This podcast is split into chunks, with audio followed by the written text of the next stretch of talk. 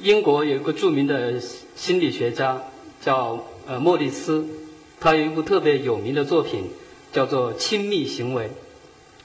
他说，人类最亲密的行为、最亲近的动作是什么呢？就是脱光衣服，拥抱在一起。呃，但是我们人类的秩序要求我们不能脱光衣服，不能随时拥抱在一起。所以他说，我们就发明了掌声。掌声就是告诉你啊，你很好。你很乖，你很听话，OK，好，呃，今天我跟大家分享一个我作为八零年代生人，呃的一些对这个中国当下社会的一些观察和我一些个人的这种经验和思考。那么我的标题是，呃，可以想象一个更好的世界吗？好，呃，我背后的这一张呃大的 PPT，啊是呃中国的。国务院新闻办在二零一一年筹拍的一个国家形象片，它当时在美国纽约时报广场循环播放。那么在这样一个国家形象片里面，毫无疑问，他想向全球展示一个崛起的啊正在走向呃富裕和繁荣的这样一个中国。呃，我不知道在座的各位当时有没有看到这个形象片。或者现在看到的是什么感受？呃，可能因为时间短没有感受。那么我当时是看到了这样一个形象片，我的第一反应是，这和我有什么关系？一点关系都没有。啊，因为我当时呃正蜗居在呃北三环的一个小房间里面，而且我当时正在走访北京的一些居住在地下室里面的这样一些人群。我印象特别深刻的是，呃，有一天我在呃人民大学旁边的一个地下室里面碰到了一个非常年轻的和我同龄的八零后的女性，她特别热情。她当时看到我和另外一个呃老师走进去，她以为我们是在找房子，然后她就说：“啊，我建议你们如果稍微条件好一点的话，不要到这地方来住。她说这个地方住久了一定会生病的。”他当时说这个话的时候，笑得特别的灿烂。当时我的第一反应就是，为什么在我们国家形象片里面没有这个女生的笑容？这就是我们的现实，被撕裂的现实。一些人高高在上，一些人低低的在下面。所以我记得有一个呃财经作家叫吴晓波，他说。毫无疑问，中国已经是一个阶级社会，但是我们并不愿意承认它。对，我们现在已经是在逐渐变成一个阶级分明的社会，但是我们的媒体、我们的形象片不承认这一点，这是一个被撕裂的事实。如果用学术一点的话来说，就是三十年中国的改革开放和经济发展，我们形成了一个特殊的阶层。权贵资产阶级，他们垄断了中国巨大的政治资本和经济资本。而在这个过程中，和我们这一代人，这样一个过程是和我们这一代人共同成长的一个过程。那么在这个过程中，我们面对的是更残酷的事实是什么呢？是工人下岗，农民被抛弃，知识分子遭到嘲笑。我觉得这就是什么是我们真实面对的处境。这就是我们这一代人真实面对的处境。那么，在这个处境里面，我们发现了如下的事实：第一点，个人奋斗失效了，完全失效了。我们知道，从八十年代到九十年代，一直到这样一个中国经济的这个转型的过程中，一直有一个巨大的个人奋斗的神话，就是你可以通过你的能力，而不是通过你爸爸或者你妈妈的能力来获得成功。或者世俗意义上的成功，所以我们发现，在最近这些年的大众的这一个频繁使用的这一种词语，就是“富二代”“官二代”“拼爹时代”。我我突然想了一个问题：为什么不是“拼妈时代”？啊，我在这个我在想这个问题，就是我刚刚坐在下面的时候想到的这个问题，就是因为一个权力社会，它一定是一个高度男权的社会。他一定是被一个丑陋的、庞大的男人所统治。我觉得这是非常糟糕的拼爹时代。个人奋斗失败失效了，啊，呃，了不起的盖茨比里面，那个盖茨比最后还有那么一点点成功，虽然他最后归根结底还是失败了，但是在中国，我觉得连一个了不起的盖茨比也可能很难出现。这是第一点，第二点，因为在这样一个严格控制的阶层的这样一个社会固化的这样一个社会里面，我们会发现，我们其实没有办法去改变什么事情，所以更多的年轻人，包括我个人在内，包括比我更年轻的年轻人，九零后、零零后，他们选择了，他们中的大部分人选择了用一种历史的虚无主义的态度来面对这个世界。什么是历史虚无主义？啊，历史虚无主义不是说我们的生活里面没有历史，而是这个社会，这个社会的结构，它不允许我们用我们真正的理性去参与这样一个历史，它让我们彻底的生活在一个物质化的当下，完全物质化，你就要有钱，你就要有权利，你就要能买得起或者消费得起更多的奢侈品，那么在这样一个物质化的当下里面。更多的年轻人用一种无可奈何的态度，选择一种局外人的眼光来看待这个世界。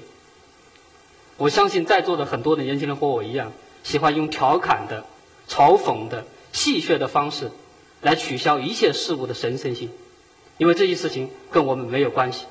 但是它真的跟我们没有关系吗？有关系，只不过某一种结构它迫使我们把它们割裂开来。所以我说，在我们这一代人身上，生活变成了生活，历史变成了历史。生活，我们这一代人和历史的关系是一个互相张望的关系，远远的看着它，就是不走过去。历史走历史的逻辑，个人走个人的逻辑，他们本来应该是合而为一的，合而为一。所以在这个里面，更多的人，呃，更多的年轻人，陷入了一种历史的虚无主义里面。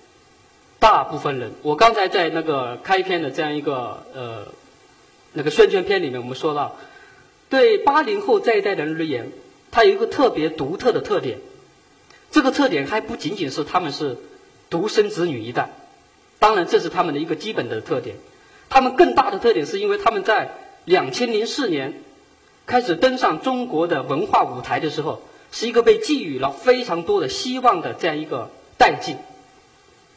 我们认为八零后这一代的人更新、更强、更独特、更叛逆。我们在当时塑造了很多的这一代人的叛逆的偶像、文化的偶像。那么这些人大家都知道，我在这里就不说了。但是站在二零一五年的这个节点上，我们发现这一代的抵抗者和叛逆者，最后都变成了什么？一部分人变成了投机主义者，这是最糟糕的；一部分人变成了精致的利己主义者，可能包括我以及在座在座的很多人在内。还有一部分人啊，变成了彻底的沉默的大多数，不说话啊，不做任何的这样一种思考或判断，完全随波逐流，或者或或者说或者用一种呃更学术一点的表达，变成了犬儒主义者。但是我不太愿意使用这个词。这就是我们面临的三重困境，当然有更多的困境。所以我说，八零后基本上是我用一个词语，当然这个词语被媒体曾经呃误读过，我说是失败的一代。但是我更愿意说他们是一溃即败。一溃即败就是说他们曾经想抵抗，但是力量太弱小，一溃即败。啊，这就是呃。他们面临的一个非常真实的这样一个处境。那么在这个过程中，我觉得我们要重新思考八零后的失败之处在什么地方。呃，他们很多的媒体在报道的时候会说：“哎呀，这个失败就是买不起房子啊，然后就是没有获得更好的这样一个地位。”我觉得不是，我觉得这是我们这一代最大的失败，甚至不是我们这一代人，也包括我们的上一代人，他们最大的失败是在于。让渡了一种权利，一种属于每一个人的权利，天赋人权，每一个人都有权利去想象一个更好的世界和更好的社会，但是我们把这个权利交出去了，交付出去了，我们把这个权利交给了谁？我们把这个权利交给了资本家，一部分交给了资本家，一部分交给了什么？交给了科层化的官僚。你会发现，他们比我们更善于想象这个世界，更善于规划这个世界。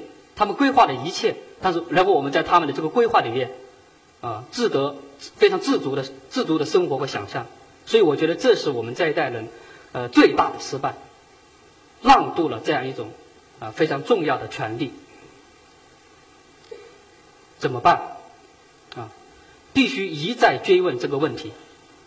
每一个时代，每一个代际，都一都应该在深夜睡不着的时候，当然很多人一靠上枕头就睡着了，啊，没有在深夜痛哭的人，不足以与人生啊，没有在深夜追问怎么办的人，不足以与人生啊，怎么办啊？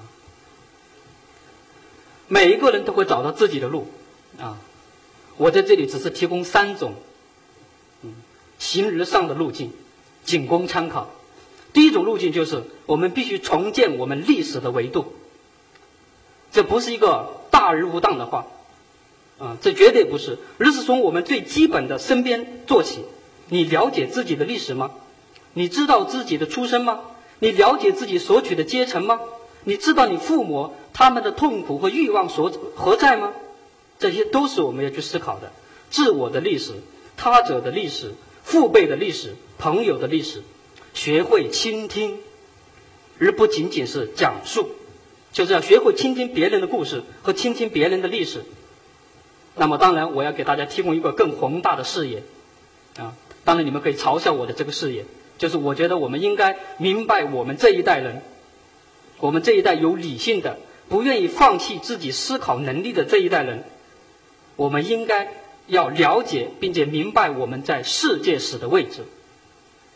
什么是世界史的位置？就是我们应该知道，我们是去了一个旧时代，而不是新时代。我们都说走进新时代啊，美好未来的世界啊，其实不是。我们不敢说，我们其实处在一个旧时代。我们的观念啊，我们的呃规则，我们的秩序，都是一个旧时代的秩序。所以有时候我在说，我们应该重新回到世界史的另外一个起点，那就是十九世纪的起点。我们应该重新思考公平、正义和自由。为什么我们的思我们为什么我们不能思考这一些？为什么我们要放弃对这样一些权利的追求？这就是我说的八零后的世界史的位置。他发现我们重新站在了十九世纪，我们重新跟那样一些时代的思思想者。先行者，那些巨人，那些历史的变革者站在一起，我们重新寻求公平、正义和自由，要解放自己的审美，要反对一种简单的心灵鸡汤，啊，然后要反对一种平庸的小资产阶级美学，就是一场说走就走的旅行，这就是典型的小资产阶级美学，啊，在想象世界之前。为什么要这么做？在我们想象一个更好的世界之前，我们首先要重新定义自我。我们这样一个自我，不是一个单向度的、平面的、啊庸俗的、物质化的自我，而是一个有众生的、有精神紧身的自我。那么，在这个自我，它一定是一个什么？它不停的惊醒，不停的反思，不停的反省自己。这就是我所谓的啊，所谓的审美的解放。第三点，所有的一切都在于行动。中国的儒家讲什么？中国的儒家讲的是见见履，就是你不仅要做，你不仅要说，你不仅要想，而且你一定要按照你所想的、你所说的那么去做。所以在社会的实践的过程中，我特别强调要反对两种倾向。这两种倾向在中国当下的社会里面非常的普遍。而且被认为代表一种文化的格调，哪两种倾向？一种就是复古主义，啊，穿这个汉服，拜下孔子，啊，这是一种非常浅薄的复古主义。它不是历史主义，我强调的是历史主义，而不是复古主义。搞什么大型的祭典、祭祀，啊，活人的问题都没解决，都去解决死人的问题，啊，真正的传统是活在我们当下的传统。而不是死魂灵。另外，就是要反对一种浅薄的神秘主义，一种浅薄的啊，一种呃完全没有理性的这样一种盲目的信仰和盲目的崇拜中。当一个时代最精英的大脑都去沉浸在一种复古主义和神秘主义的时候，这一个时代一定是一个堕落的时代。一个时代一定要有它的低能，在这种低能的对峙中，它有一种紧张的思考，不放弃理性，同时也不放弃自我。那么，这种复古主义和神秘主义，我举了一个例子，就是大家经常说的“古琴茶道仁波切”，啊，大家都认为这是一种格调，但是我认为，当然这可能是我的偏见。当然，如果你在仁波切那里获得了重新理解这个世界的方式，真正倾听到了自我，当然也是可以的。但是最怕的就是一种把自己让渡出去，完全交付给一个神秘的他者，这是一个非现代的前现代的逻辑，我是特别的反对。总而言之，啊，总而言之，八零后怎么办？他一定是要在更广泛的范围内，开辟更多的渠道，参与社会的政治、经济，管理自己、管理自我和这个社会的事物。所以，在这个意义上，我把很我把更多的希望寄托在小共同体的建立之上。什么是小共同体？今天来听、来参加听道的这些道友们，就是一个小的共同体，就是有读各种各样的读书小组、各种各样的环保组织、各种各样的绿色组织、各种各样的乡村建设实践，这样一些小的共同体，它最终会凝聚成一个大的共同体。在这个小共同体里面，大家去真正的去思考、去讨论、去真正的面对我们这个世界的真相，而不是假象，不是活在表象之中，而是活在一个众生里面。我觉得这种小共同体最后会把我们这个世界推向一个更好的世界。在更广泛的范围内，我们要尽可能的开辟这种参与的渠道。最后，啊，还想弱弱的问一句。可以想象一个更好的世界吗？不知道，我真的不知道。我充满了自我怀疑和自我否定。但是我愿意用，呃，德国的一个著名的思想家马克思韦伯的一段话来结束我今天的演讲。在一无所有之处，失去权力的不但有开撒，也有无产阶级。当长夜露白，届时在座的居君还有几人活着？还有几人活着？啊，历史证明，可能之事皆不可得，除非你执着的寻觅这世界的真理。OK，谢谢大家。